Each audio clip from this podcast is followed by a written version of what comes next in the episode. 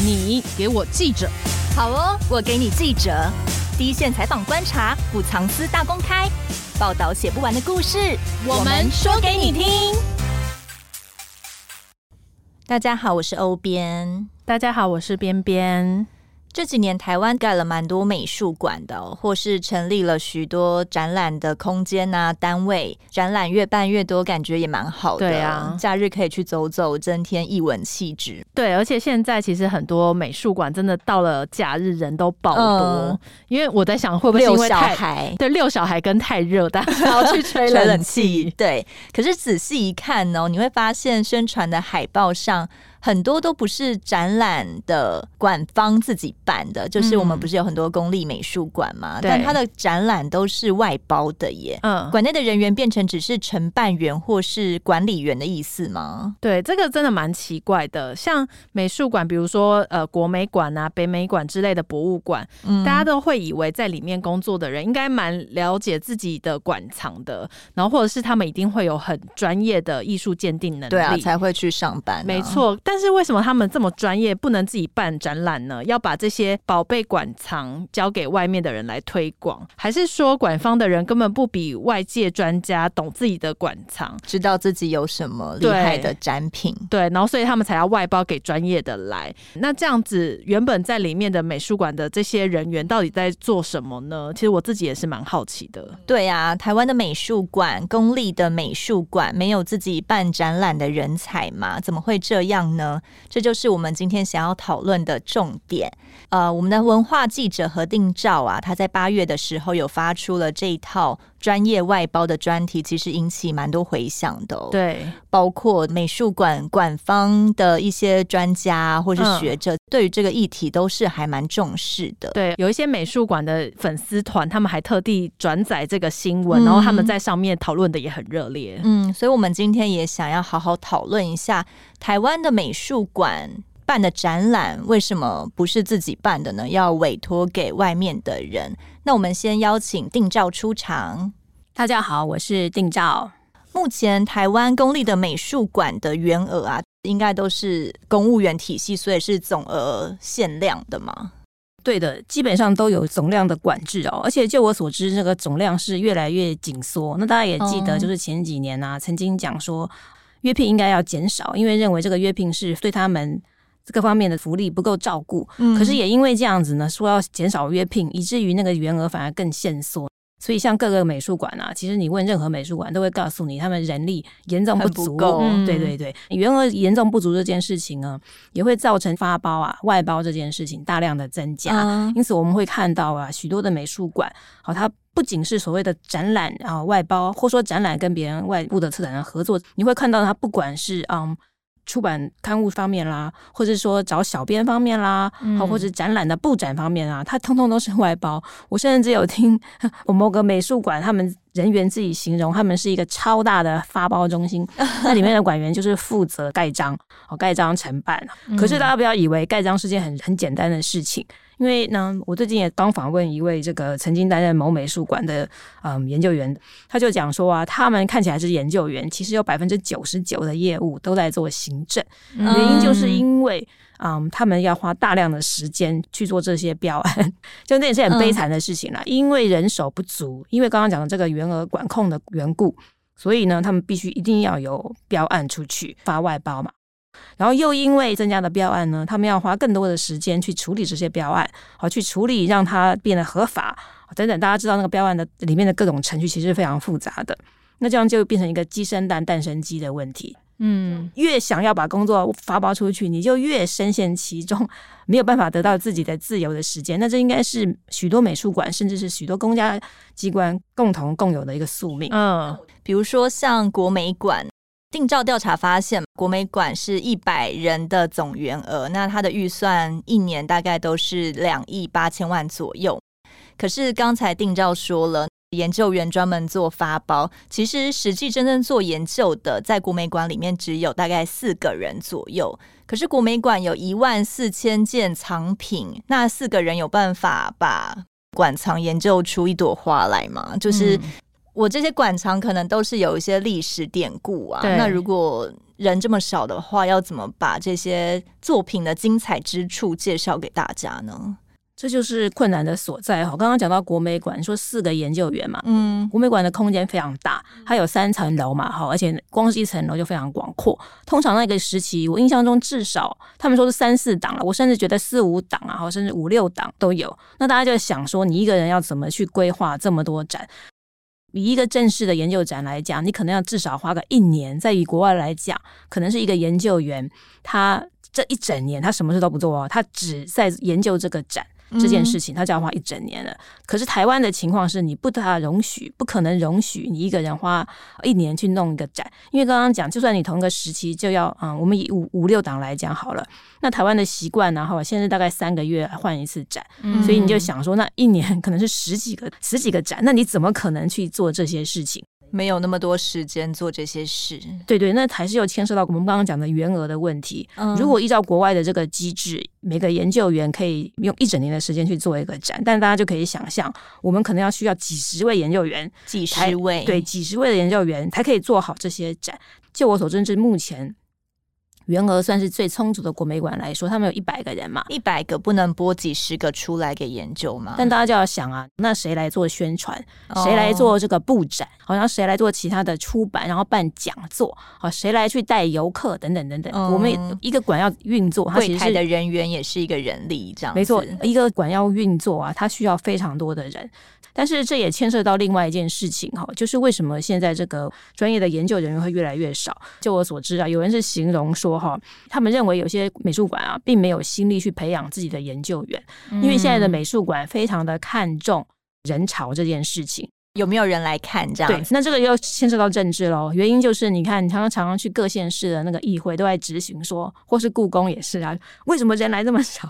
嗯、你你就是变成文字馆等等，对不对？议员都会这样批评，馆员、啊、都比游客多，这样没错。市长就会满头包啊，他们就会回过头来要求自己县市的美术馆。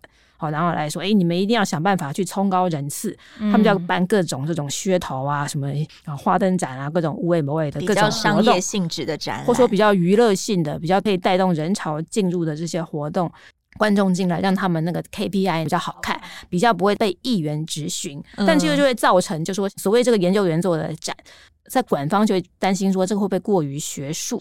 你们刚刚有提到嘛，哈。那馆员不是应该要研究自己的典藏吗？对。但是大家就想想看，所谓典藏指的是什么意思？就是指几十年前或者更早以前的一个经典年代，有时候是比较远一点点的。嗯。它也许有经典上的艺术的价值，但是它可能比较没有办法为大众所认识，尤其是当代艺术啦哈这些部分，它的欣赏是需要门槛的。那因此要。在这个情况下呢，如果美术馆想要炒高人气的话，他们会担心说，如果我只是做经典的东西，它可能没办法吸引人。比方说，就我所知，像有些美术馆啊，它当然也有所谓的典藏展嘛，嗯，但这个典藏展呢，它就会放在比较高的楼层，意思就是说，呃、真的，对啊，它它比较不会放在一楼哦，欢迎大众，他担心这个对大众来讲门槛太高。比方说，哦，这个日治时期的画家、前辈画家的作品啊，等等等等。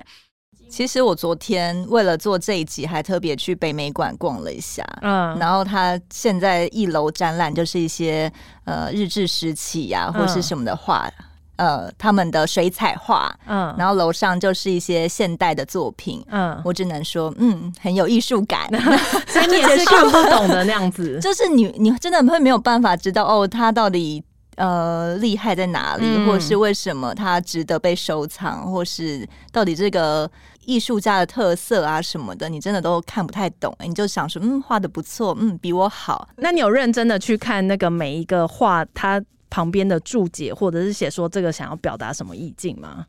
就会想说，在画什么的时候看一下标题，哦，在画这个是不是好？然后就换下一幅，这、嗯、完全可以呼应到定焦说的，对于一般人来说蛮难亲近的。我觉得这也是因为其实北美馆就我所感觉，他们也是蛮用心的。他们其实你如果看到他都有每一个画，许多画旁边都有 QR code。嗯、你如果嗯用他们的那个 app 啊去听那个 QR code，就可以听到他的解说介绍。其实我会比较推荐用这样的方式，就是对于包括我在内了哈。假设你刚亲近一个画展的时候，其实你最好多读一些资料啦哈，多听这个 QR code 的解说，其实会对这个画是更容易亲近的，或借一些语音导览。而且大家也不要忘记啊，就这两年嘛，哈，有很红的一个展，啊，不晓得青春这个展，它是以黄土水这个少女胸像为主的一个展。那近来更知名的就是这个甘露水，嗯，像这个其实都是日治时代的作品啊。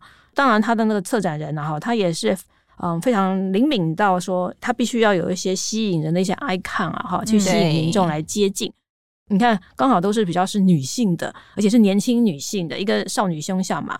那因为女性是比较容易亲近人的，嗯、他们用这个女性的 icon 去吸引人进入，需要有一个话题这样子拍拍照啊。对，美术馆变成一个办展的空间呢，还是我们应该推广一下我们里面的艺术品，就会变成一个两难吗？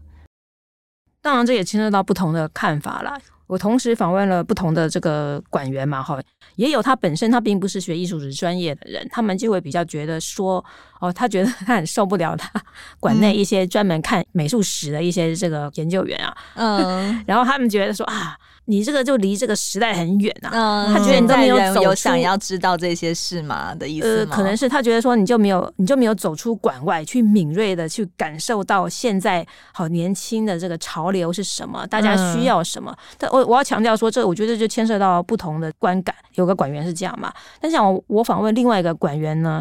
他是研究员，然后他是国外念艺术史回来的。嗯，他的目标就是，嗯，他希望进台湾的美术馆，然后在里面策展。可是很不幸的是呢，他待了好几年呢、啊，他就有机会策两档展。但就算是这样，他都已经觉得自己比其他有一些研究员来的幸运，因为其他研究员有些是根本没有机会策到展的，都在盖章嘛，呃，打包啊。那还有一个因素是啊，他是说。这也牵涉到一个美术馆里面的一种科层体制嘛，哈，我相信这在任何公司都存在。嗯、就是比方说，你要负责一个专案，你的上级要不要给你这个机会？哦、对他们来讲是这样，因为机会就是这么少，能不能轮到你，那就要看上级觉得你 O 不 OK，他是不是觉得你有这个能力。去负担这件事情，或是他喜不喜欢这个主题，要不要让这个主题的展览实现？对，因为他们也可以欢迎大家来提案嘛。那问题就是长官要不要选到 这件事情啊？嗯、所以他们会有这个困扰存在。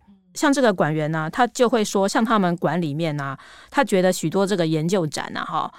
或者说许多研究员啊，常常被看成是就坐在那边，好像没有产值的一个存在。嗯，我就觉得那还蛮悲惨的。就是因为你如果在国外的话，像这位嗯馆员，他也是在国外留学的嘛。他说要看国外的的这个各个馆啊，都是由研究员策展嘛，哈。嗯，那研究员呢，他可以花一整年的时间，或甚至更久去测一个展。还有个重点是，他们可以去相关的地方去做田野研究。哦，我举个例啊，像。嗯，最近南美馆很红的那个地狱展，也就是这个僵尸展，尸，对，这个僵尸展啊，哈，像这个馆员他也说，诶，这个展啊，其实是具有非常丰厚的这个学术能量。那不要忘记哦，这个展来自于法国凯布朗利博物馆。那当时这个研究员可是花了一两年的时间来测这个展，他甚至还飞到台湾来，好做田野研究，做了好几个月。嗯，你们可以想象吗？就说这个馆呢，它是给研究员这么充裕的时间去策划一个展，那因此那个展啊，才可以巡回全球各地，包括来到。台湾，因为我们这个展是买来的嘛，哈，嗯，相对来讲，你看台湾的很多的馆的研究员，他就他根本没有这个时间，许多馆啊，就是一定会流动，一定会留不住人，对，他们就会想要去学界发展，他们觉得在这里面已经不是他们要的。哦，不过话说回来，在馆方也有他的为难，像我也之前访问一些馆长啊，哈，他们就跟我讲说，他们说，嗯。如果是在世的艺术家哈，他们就不停的来跟你讲说、嗯、啊，他要这个展，他要那个展等等，他们一直来透过各种方式来说要办展，嗯、那你会不会压力很大？他就说啊，你说在那些典藏的很多那个经典的啊，他们都在已经入土为安了嘛，不会来跟他们抗议，对，所以你就会变成说许多美术馆啊，看到都是现在年轻的展。你会很少看到以前的展，那所谓以前展就是我刚刚讲到的这个典藏的作品。当然了，典藏的作品很多也都是现代的作品，是在世艺术家的作品也是有，但是有很大部分也都是已经过世的艺术家。可是也在这个限制下，你会发现说很多典藏品很少机会曝光，对，是很少有机会曝光的。像据说啊，我曾经听过一个讲法，我不确定真实性。就这个习德进嘛，也是个非常著名的画家。嗯、像前一阵子国美馆啊，也刚办了一个习德进的画展。那这个也有一个巡回，但那个巡回时间都很短，我觉得蛮可惜的。他巡回各馆啊，大概都只有一个月。但其实像习德进这个他这么大的一个展呢、啊，都是很多年才有一次。嗯、那我就听国美馆里面的研究员讲过啊。他说像他们馆啊，有一万四千件的藏品，一万四千件，你要轮几年？那更不要说在正常的情况下，他们会办很多的外展，包括我刚刚讲的，你跟外部的合作的策展，以及像他们固定会有像亚洲双年展啦，哈，或是说嗯邀请其他国家、其他外国的这个作品来展，所以那这更也压缩了他们做这个展览自己东西的一些时间。对，那再更加上刚刚讲到的，就是。典藏品对一些国人来讲，可能吸引力他们担心不够大，好，以至于就会嗯产生一个恶性循环。有一些外部引进来的，比如说国外知名的展览，其实也是比较热门、有话题的嘛。对、嗯，就是感觉会对于年轻人或是对于一些亲子观众是比较能够亲近的，好像大家也会比较想要去看这种的。嗯，举个例就是。比较之前比较红那个奈良美智展嘛，对呀，对啊，那你就看到哎，大家都一直在努力的排队，但它其实它的藏品又不在我们台湾，嗯，所以你你就会变成说，你就变成说它跟我们台湾美术馆说要累积它自己的能量，那个关联其实是比较低的啦。那当然它是可以受到欢迎，可是我觉得这对馆方对任何一个美术馆来讲，就是考验它。那我在人气以及培养我自己的品牌口碑上，我要做什么选择？你不能只靠这个流量这件事情。如果只靠流量，没有这个学术的能量，然后这个研究的能量的话，那仍然是会被比较被这个看低的。如果在学界来讲的话，因为毕竟美术这件事情还是从学界出发的嘛。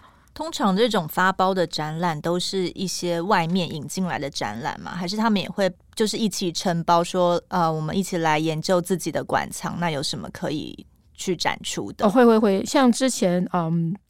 北美馆然后也曾经，他们是找外部的策展人来研究自己的一个藏品，做了一个策展，那、嗯、那个展也非常成功，所以这是那是一个成功的案例，但并不是每个美术馆都会这么做。嗯嗯，那像各个不同的美术馆，他们有没有自己馆内比较想要走的方向？譬如说，像有些馆，它就是比较想要展出，譬如说抽象画，可能在里面那个研究员就会比较。吃香，因为那个性质的对，然后或者是呃，就是某一个性质在某一个馆里面是比较容易会呃，大家想要来策展的。每个馆的那个方向都会不大一样。嗯，那比方说我们看那个台北当代馆嘛，哈，当代艺术馆，它很标明了，它在馆名上就已经标明我们是当代艺术馆。嗯，对。可是嗯，反而是像比方说当代馆，就我所知啊，哈，他们现在里面就是完全没有策展人。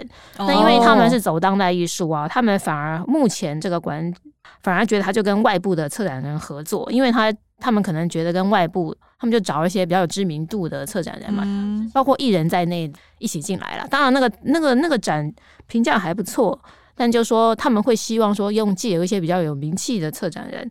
来包装他们的展，来吸引人进来。那从比较正面的方向讲，是说他们希望注入新的活水，好让这个馆不会这个一成不变。嗯、但是对呃，如果是他觉得说一个馆啊，应该要累积他长期的研究方向的话，就会觉得这样也是有它的可惜之处了。因为早期当代馆也是有它的策展人存在的，但是后来、嗯、后来发生一些事情就离开了，不方便不方便讲。对哦，对啊，你看，就是有这些悲惨的事情。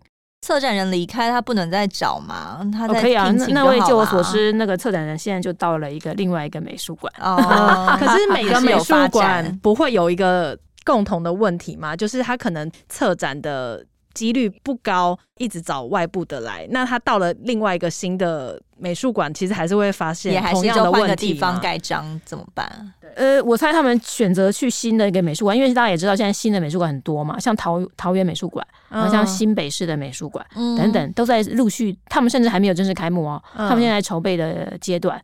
嗯，那所以这些人就去加入这些新的美术馆，希望在里面可以。找到一些方向，筹备这件事情对他们来讲应该都还蛮重要。他觉得在里面可以有所贡献跟发挥之处。然后有一个很重要的事情是啊，这些管员也提到，他们觉得啊，如果是法人类型的美术馆呢，哈，可能比较容易发挥。原因是这样的，就是刚刚我们也也讲到那个员额的问题嘛。嗯，员额限制这件事情是存在于公立的美术馆，那公立美术馆都有员额的限制，那也就会造成刚刚我讲的，就是说你研究员额的额度啊，势必会被降低。那这个降低就是来自于，因为你的员总额员有有限，可是你又需要行销的团队，然后你需要布展的团队。嗯，那比方说像我听北美馆啊，他们光是展览组要负责展览。这些事情就有二十几个人，他大概占了他们四四分之一到五分之一，四分之一左右，就是光布展啊那，对你负责这些事情，行销什么的，可能还不包含行销。总之，那就已经包含非常多的人了。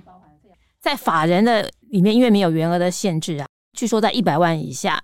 的一个展览是不需要招标的，那不需要招标，你就可以省去很多繁琐的这个行政程序。他们觉得他们省出来的时间就可以比较真正的花在研究与展览上面啊。这是我听到有一些展览员的想，呃，有些这个研究员的想法。那当但是法人当然还有另外一个问题是，就说嗯，现在法人美术馆，然后他们其实还是有所谓自筹率的要求嘛，哈，你不能只靠官方给你的预算。那所以同样的。呃，他们也会担心说，哎，那这样演变下去，会不会又变成说，那法人他也朝这个热门展览，对你就会也是朝这个商业走向走走。嗯，那为什么刚才定照提到的那个南美馆的僵尸展？的那个策展人有办法花两年的时间，国外的美术馆都给这些人才有一个很大的发挥的空间与时间嘛？嗯，就我所知是的，因为据说不管是日本啊或者欧洲的美术馆都是这个样子。那他们的做法据说是这样，就是他以策展人为主嘛，然后研究员为为主，里面有非常多，包括说卢浮宫啊和大英博物馆，嗯嗯，你光是每一个断代、每一个主题，比方雕塑什么，你里面就有几十个研究员，是有那么多大量的研究员在做这件事情。哦、不过话说回来。同样的伴随的是啊，他们是大量的这个行政，都是用 part time 以及约聘的形式给其他的给其他的人，这两者的那个薪水啊、福利的落差就会非常大。我不知道国外的像是这些 part time 人员啊，或是这些做行政的，他们会不会有 很大的抱怨？我们也要正常的薪水啊，什么对，他们可能也会要争取这些东西。所以这样看起来，还是说，反正我公家单位就只有一笔钱，那我要怎么去分配的问题吗？呃，对，怎么样用最有效的？我相信就是每个馆长啊，哈，在法规允许的范围下，怎么样有效的去运作。对，呃，刚刚定照提到国外的大英美术馆罗浮宫嘛，那我们想到罗浮宫最有名的可能就是达文西的蒙娜丽莎的微笑，然后大家都会去排队看他笑一笑，这样 算算是他们的镇馆之宝嘛。可是不知道台湾的这些美术馆里啊，当然我们也有很多各时期的画作啊，或是雕塑，或是各种艺术作品。嗯那可能除了故宫的强项是中国各朝代的古物啊，我们可能要说可以说出翠玉白菜等等的，但其他的美术馆里好像就我不知道，可能是我真的也太少去逛了。我觉得可能我们对于那边涉略并不是很我们就不知道说提到了国美馆，那我们可以想到什么？提到了北美馆，那重要的就是要去看什么？对就是这些呃。当然有大小的美术馆嘛，但可能像国美馆啊、北美馆这种已经算是相对大间的美术馆，有比较能够拿来当镇馆之宝的艺术作品嘛？或是我们要怎么去找到这些馆的镇馆之宝啊？其实我觉得这牵涉到一个事情啊，就是说怎么去定位那个艺术品的价值。价值。比方说你刚刚提到那个翠玉白菜在故宫，那大家也知道，其实翠玉白菜。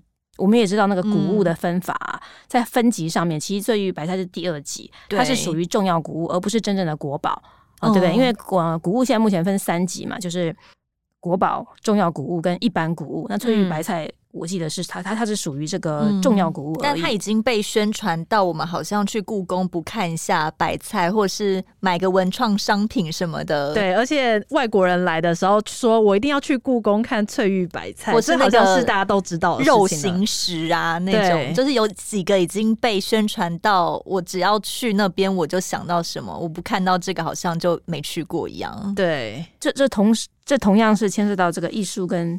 艺术价值跟大众的这个问题。对，因为大家要知道，就说你如果是故宫里面真正讲故宫三宝啊，哈，其实呢，它讲的是另外另外的这个画作哦，所以那三宝就是国宝，真的第一集的那个吗？对，他他他就真的是国宝。故宫的国宝现在大概应该有至少一至少上百不止吧，应该一两百件。哎，天哪，我们真的不知道，我们真的好少去故宫，我大概好几年才去一次。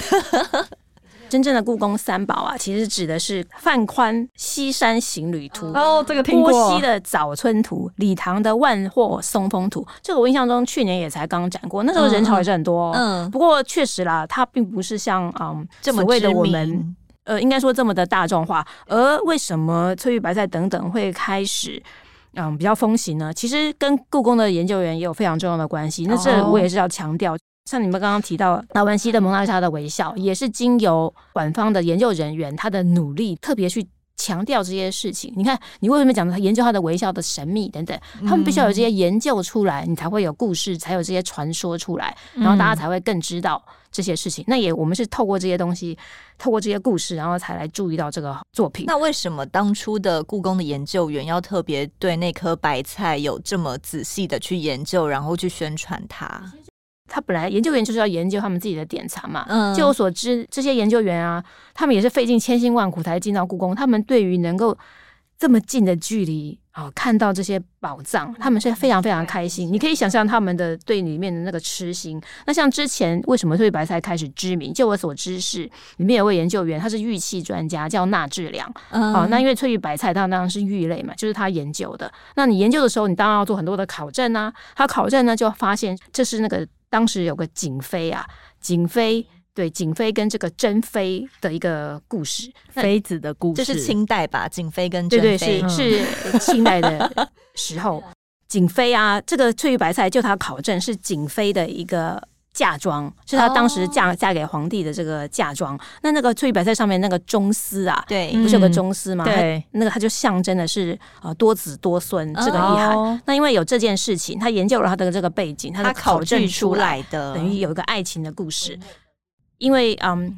当时景妃跟珍妃她们虽然是姐妹嘛，可是珍妃后来却她的命运比较不幸，好反而比较早逝。那反而是这个景妃啊，她比较长得没有那么漂亮，但是景妃呢却反而得到皇帝的宠爱，然后而且那个一生得以善终。因为大家也知道早期大家王王室们都爱，对对对，你要得到善终的都知道，也不是件那么容易的 事情。可是这个景妃却可以这样子，但确实后来他们真正开始红啊，大红特红呢。据说是在二零一零年那时候开启有这个陆客啊，陆客开始来到台湾，那、uh, 那个导游啊就用酸菜白肉锅好来讲翠玉白菜、肉形石跟毛公鼎这三件宝物，都是要跟吃的有关，是不是？对啊，所以后来就合成火锅，就变成新的这个故宫三宝。那、uh, 那时候立委还说这个叫做菜，把故宫讲为菜市场，因为刚好就是有菜有肉又有锅，对不对？那就对一般大众是非常。具有吸引力的，这是可以想象的。嗯，但当然我要强调，就是说我们还有其他的这个三宝，但必须说，像刚刚讲的这个这三幅这个古画呀，哈，他们都是北宋时期的。超级名作，但对于我们一般大众来讲，当然是距离比较远一点。你可能真的登出来，你还想说这是哪一幅？对，完全没有办法辨认。嗯，可是我真的觉得啊，这也是一种教育的过程。就是我们大家也可以想啊，就像国外观光客啊，其实我刚刚已经讲到国外观光客，嗯、呃，他们来台湾，我知道很多的非常著名的，像钢琴家哈、音乐家来台湾，他们来台湾最重要的。除了演奏之外，另外一个目的呢，就是他们一定要去看故宫。嗯、他们看故宫可不是只是看翠玉白菜，他们去欣赏那些画作。很多人对这个是很有研究的。嗯、那回到你刚刚讲到说，我们其他的美术馆为什么？难道我们没有自己的镇馆之宝吗？对啊，都是台湾的，因为现在不是强调本土嘛。可是好像都没有一个特别突出的。可是我觉得这就是怎么去解释跟这个诠释的价值。比方说像翠玉白菜，哦，它可能已经有这个哎几几百年了嘛，对不对？嗯嗯，那但是像我们的。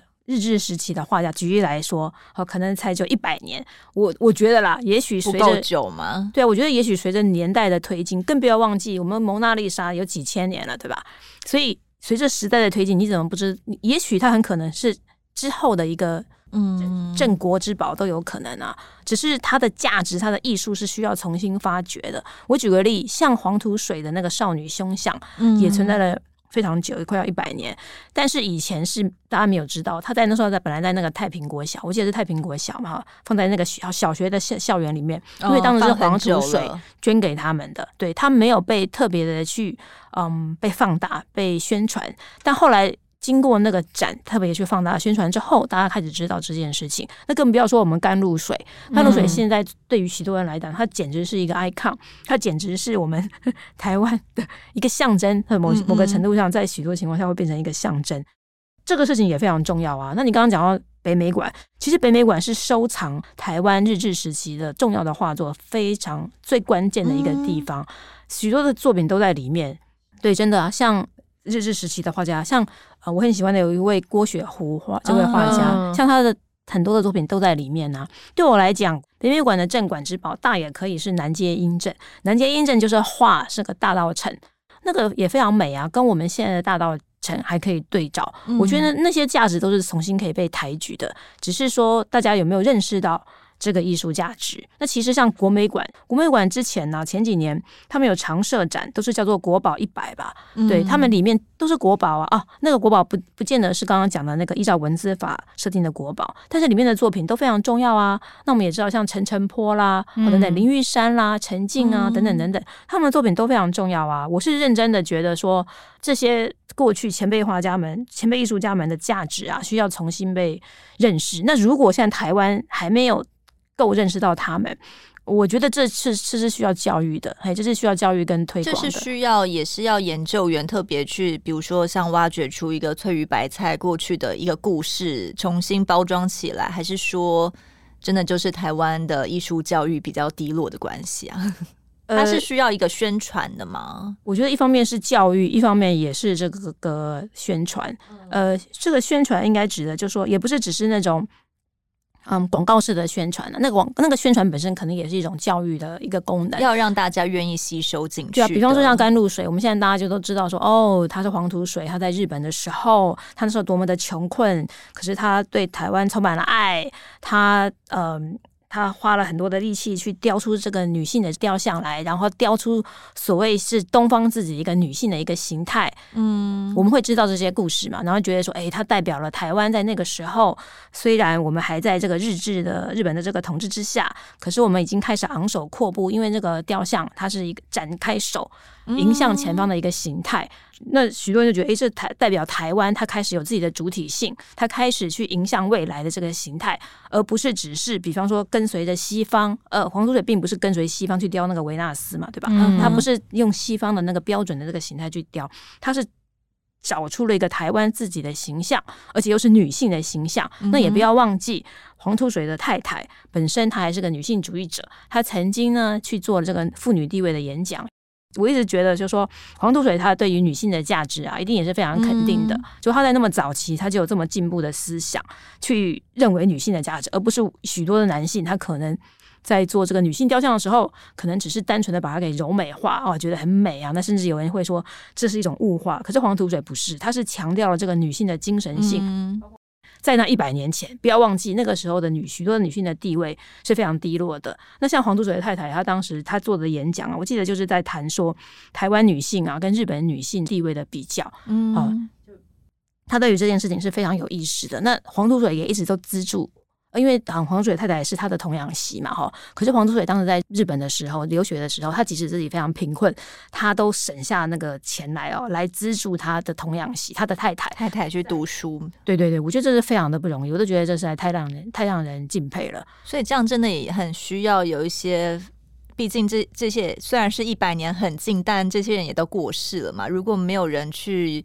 知道这些故事的话，也很难传传下来。对啊，如果你不知道这些故事，你不知道黄土水这些故事，不知道他雕，就不知道这个人到底重要在哪里。嗯、对对对，你不知道这些故事，你就不会注意到这个艺术品的价值。它其实我们现在看到了甘露水在这边，其实也可以更知道它背后的这些故事。嗯、同样的，我觉得台湾有非常多的这个作品，我们自己的作品也是需要重新去被讨论啊，去被看到。嗯、像我一直深深的感到很可惜，就是。像嗯，前阵子有个喜就是喜德进的画展嘛，喜德进的作品也非常好啊。可是我们在台湾要看到展览的机会不是那么多，这是我一直觉得可惜。那、嗯、当然，这个我也问过一些馆长嘛，他们就讲说啊，对啊，就是说嗯新的艺术家你源源不绝啊！不要忘记我们每年有多少艺术科系的毕业生，对，他们大家都想展，对啊，他们也是嗷嗷待哺啊，对吧？嗯、那更不要说还有国外的这些展，所以他们要应付来自各方的这种压力，他必他不大可能只做我们国内啊早期这些作品的展。嗯，那这样对啊，每年都会有新的。毕业生出来，那也每年都会有做股的嘛？做股的退休的，做股的不 会炒。那他们就是就是一直都会有新人进来的话，那放在仓库的不就越来越多了吗？事实上，你新人艺术家要进美术馆，还是一件非常困难的事情。嗯、就不要说新人了，你就算是一般在世的画画的很不错的一些中生代的画家，他也不见得有机会进去啊。嗯、所以像嗯，之前我跟管理员们谈啊，也有谈到一件事情，就是他们自己也讲啊，有一些你除非是跟策展人认识，不然你的作品你也进不了美术馆。嗯，这这个有时候也是会一种现实。像我前阵子套交情嘛，或是需要啦，或是需要一些知名度吧。知名度，知名度也是靠这些各种方式去，没关系，展个一两幅就好，放在边边也好，反正就是需要被看到的。呃，就是你要进大型美术馆，总之都是一个机会，不是那么容易的机会。因此，我们就会看到啊，像最之前某馆就展出了某立伟的书法。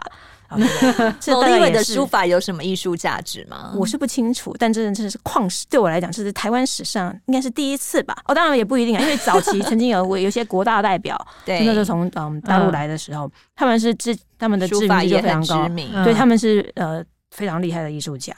对啊，但在台湾近代，我大概是没有看过另外一位立委的作品曾经在某馆展出，还是那个立委的书法真的是厉害到可以展出。据说某立委 的书法也是不错啦，但是我只是觉得说，我只是在想说，哎，这里面可能大家就可以看到，这里面其实是有很复杂的关系，而且我还觉得有件有趣的事情是，某立委的作品在那边展出的时候呢，哇，几乎这个我们这五大院啊，包括故宫啊，院长全部到齐啊，真是盛况空前啊。可是我觉得艺术这种东西解释空间本来就很大，你就觉得这个很有艺术感，但其他人看就觉得哦很普啊，很主观的意见。这该怎么办嘞？就是比如说每个研究员可能也有各自的喜好，说我真的觉得这个艺术家这个作品我不推不行啊，但其他人就觉得这个人哪有什么价值？我觉得谁更可以？其实据我所知，这种情况你如果是在比较 top 的时候呢，这种。这种纷争是比较少的。举例来说，没有人会否认达文西《蒙娜丽莎》的微笑的价值，或者没有人去否认翠玉白菜，或者刚啊，我们刚刚讲这个北宋名画的价值，那是不可能的。当一个艺术到了一个等级的时候，你只要是受过相当的训练的艺术专家的时候，你不可能去否认掉。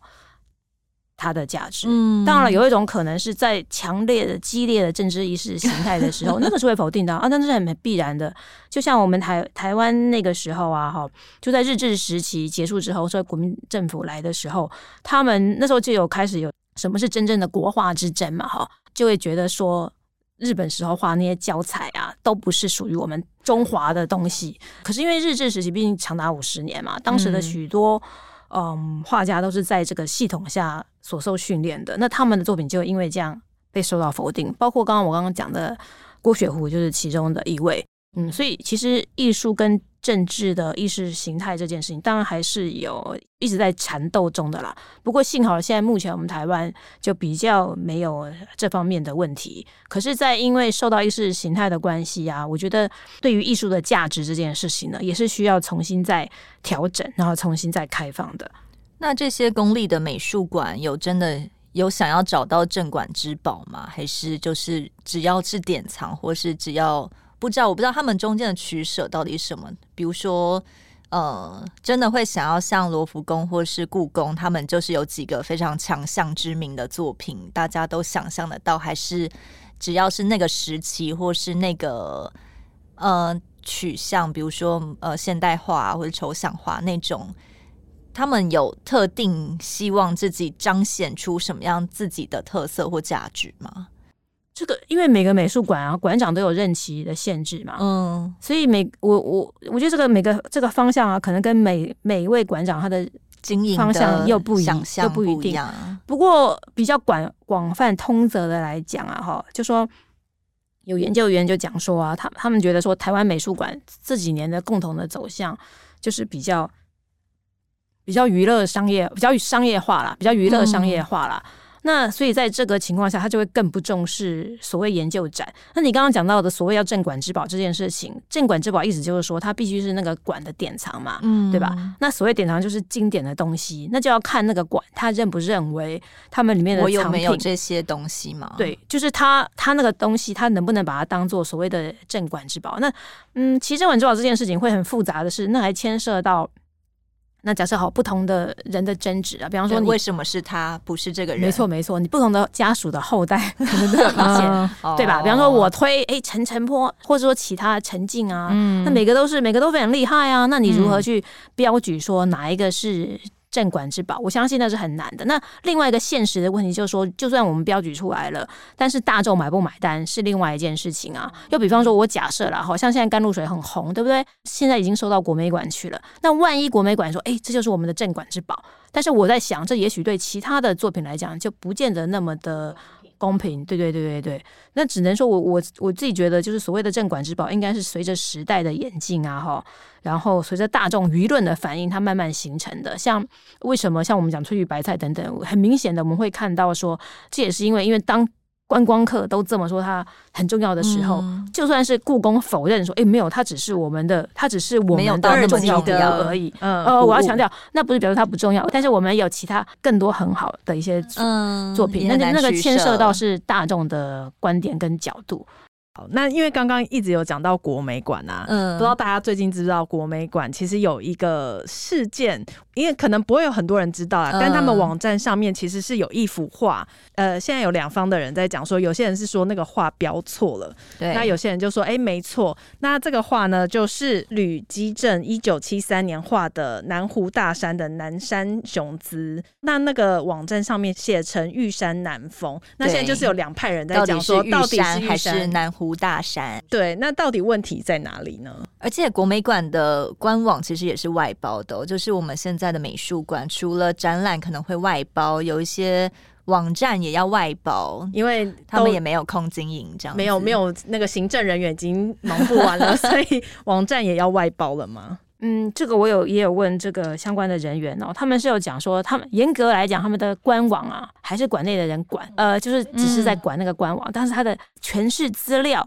是外包，他们这是他们的讲法。嗯、那也就是你刚刚讲出错的部分，那他们是有些是认为说啊，嗯、呃，诠释资料外包无可厚非啊，因为你除非你国内养里面有非常多的研究员，你你要知道做一幅画的研究，它要需要多少的时间？不知道哎、欸，定招可以帮我们。说明一下，我我那个不是一个疑问句，我指的是你要花很久的时间。好，比方说严娟英老师啊，他前阵出那个台湾美术两百年嘛，里面大概收了一两百幅作品。那我记得他们大概有五六位的研究员，他们花了两三两三年的时间，嗯，才把它弄出来。耶，也就是说，你一个其实你一个图说你要花很久的时间去研究，每个都只有短短也不是那么长的文字。就我为了要帮一幅画写他在干嘛，我要花两三年。哦，当然，对对对，嗯、你要做很多的研究、啊。那这样一百幅画，哦，对你你对，所以也就是说，里面的研究员，嗯、何况他们要做很研究员还要做很多事，就像我刚刚讲的。嗯、所以呢，他们不见得会有时间去弄这些图说。那但是他们里面应该就说要有人来审核啦。嗯、那就我所问到的人，他们是说，哦，也许里面的人啊，他不见得有那个能力去审核。呃，像这位研究员，他也有提到，就说。有些资料的上的研究，比方说我要研究哦日本时代这个街道的样子啊，那这种研究他们肯定也是外包嘛。但外包你回来之后呢，你可能里面负担这件事情的所谓承办人啊，他不见得有能力去审核，他也不知道日本的街道长怎样，他也不熟。或者说这个日本时代这个街道、嗯、哦，我是指跟这个画作的关系等等等等之类，他没有能力去审核，那蛮可惜的，就是说你这个外面的研。研究可能是很专业的，但是你这个研究最后你就束之高阁了，他觉得这是一个可惜之处。啊、那回到这个官网，这个资料出错这件事，疑似出错这件事情啊，哈，就是你内部的人其实是没有能力去审核的。那我也问他说，诶、嗯欸，那为什么他们没有能力去审核？他是说啊，就是刚刚讲，同样是员额有限嘛，你变成说你剩下的员额啊，你能够管这件事情的员额，那你可能是约聘的，那你约聘他不见得具有这方面的专业，嗯，然后他们的流动率是很高的，你没有办法。要求他这么多，而且就我所知，他们给的薪水可能也不是太好。嗯、那你要知道，能够有能力去辨别说这个到底好不好的人，你你你至少是个硕博士吧，嗯、对吧？你是这方面的专业，那也很稀缺。对啊，你会愿意来这边地方做这样的事情吗？不确定。那这样怎么办嘞？就是我呃，我外包，然后最后的成果你也没有办法判断我到底做的好不好，这会是一个问题吗？因为目前我们台湾的这个公务体制，就是目前就是这个样子嘛。那他认为，也许其中一个解方哈，可能是就是朝法人化来进行。那因为法人这件事情啊，哈，他的人力员额的运用是比较灵活的哦。不过话说回来了，就算是法人，我我记得我我我问的一些法人也也不见得那么理想，就说因为他们的员额还是非常有限啊。嗯。因为我的钱就是这么多，我要付薪水，我不可能给那么多。像南美馆啊，之前也都是他们开馆前一两年也都是一直赔的状态嘛，哈、嗯。所以其实他们的压力，大家的压力都很大，都牵涉到这两件事情了。那要如何像国外的美术馆，他们既可以又自己赚钱，然后又有研究量？理想上，对。不过我在猜想，就因为这次疫情的关系啊，我想他们也是非常苦恼，很辛苦。对啊，就从这个官网外包出去，但最后承办的人员其实并没有办法审核，呃，我的作品到底标示有没有出错等等的这个问题啊。嗯，感觉就是你要培养一个人才，真的很需要花时间，你不可以就是不管是什么。人填进去就好了，他也是要具备一定的养成，你才可以有办法去做什么事情。对，而且也不见得会让他放手就去做他可能很专精的研究，而是他可能还会有很多。呃，旁边的事物，譬如说行政的事务，必须要呃让他分心。嗯、其实我觉得这样蛮可惜的，因为其实说不定他们原本有很好的专业知识，但是没有办法运用在、嗯、没有舞台发挥。对，那就只好把这些可能专业的事情外包了。嗯，对。那不能够就专门找一些承办的发包的人去发包东西，然后研究员再专门做研究就好了吗？也许在理想上是可以这样，但是因为还是牵涉到，我觉得还是牵涉到员额的问题。嗯，就我所知，国外很多美术馆，像美国嘛，哈，都是私人基金会在支撑嘛。也许是因为这样子，他们的那种什么洛克菲勒基金会那一类的什么来来支撑，所以他们的那个馆员的预算会比较充足，或说他们的观光客。呃，或是游客，总总而言之，他们的假设他们的预算比较充足的，他比较可以养得起这样的美术馆。那我们台湾可能就还没有那样的规模，我们人力也是相对的少。这样感觉好像真的很需要有一些金主来支持，也许对于台湾的艺术量能是一个非常好的帮助。对，但是也也会有一点小问题，就是如果有一些金主来支撑的话，会不会？被受影响，就是譬如说他们想要研究哪一方面的，然后被受影响，就有更多立委的作品可以站出来，这也是我很害怕的一件事情。真的，那些呃财财团那个抖内之后就说哦，我指定要帮我展出这些，这个也可能是一个艺术灾难，这也很难说啦，搞不好这个立委百年后、两百年后，大家开始临摹他的书法也很难说啊。对，但是今天听了定照讲这些，你不觉得其实很多？呃，译文作品背后有很多很好听的故事，嗯、我觉得我们两个应该。要找时间一起进美术馆去好好看一下。我们支持艺术的做法就是多逛美术馆，而且北美馆的门票很便宜，很便宜啊，三十元。然后台北市民十五元，光靠那个旅客的门票大概是没有办法养一个美术馆。而且你昨天去一定人不多吧？超少的。嗯，希望这些美术馆可以好好的撑着，然后大家也多多进场去支持一下。那也很欢迎大家抖内我们。我刚才想说，呃，我们什么时候要讲？对，希望大家如果听完这一集，或者是你给我记者啊，嗯、都可以。我们现在有个机制是，呃，在呃播放平台上面，你可以按抖内鼓励我们做出更棒的节目。欢迎大家抖内欧边跟便便，非常感谢定照最棒的结尾。对，今天谢谢定照，谢谢大家，不要忘记抖内哦。谢谢，拜拜，谢谢，拜拜。更多精彩的报道，请搜寻 VIP 大 U 点 com 联合报数位版，邀请您订阅支持。